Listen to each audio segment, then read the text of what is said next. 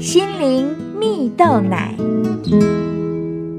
各位听众朋友，大家好，我是刘群茂，今天要和大家分享人生突破的聪明思考。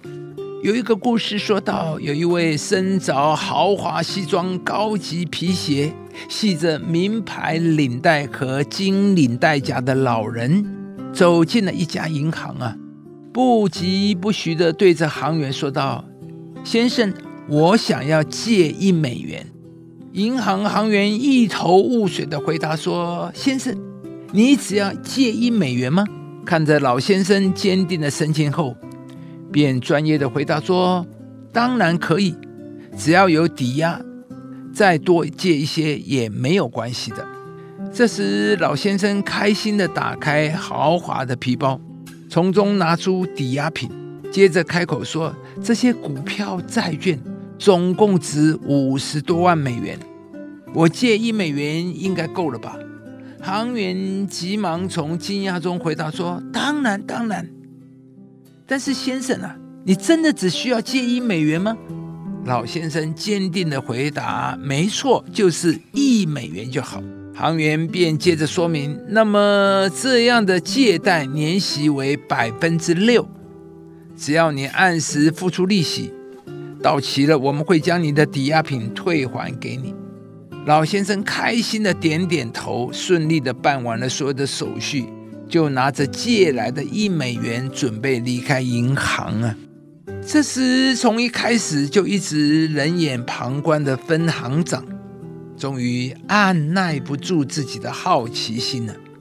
他怎么也弄不明白，有五十多万美元抵押品的人，为何要来银行借一美元呢？于是啊，他追上前去问了了这位老先生。老先生听完分行的问题，笑着回答说：“，来贵行之前，我问过好几家金库啊，他们保险箱的租金都很昂贵呀，所以啊，我就在贵行寄存这些证券，租金啊实在太便宜了，一年竟然才六美分钱，这么好看的事。”为什么奇怪呢？亲爱的朋友，你是否也羡慕那些独到的眼光呢？正常思维的人都会走向同一种限制，但故事中的老先生有着独到的眼光，用更低的价格完成了他的目的，而这样的眼光来自他的智慧，而智慧也让他成为一位富有成功的人。圣经中也有一位人物拥有这样独到的智慧，他的名字叫做约瑟。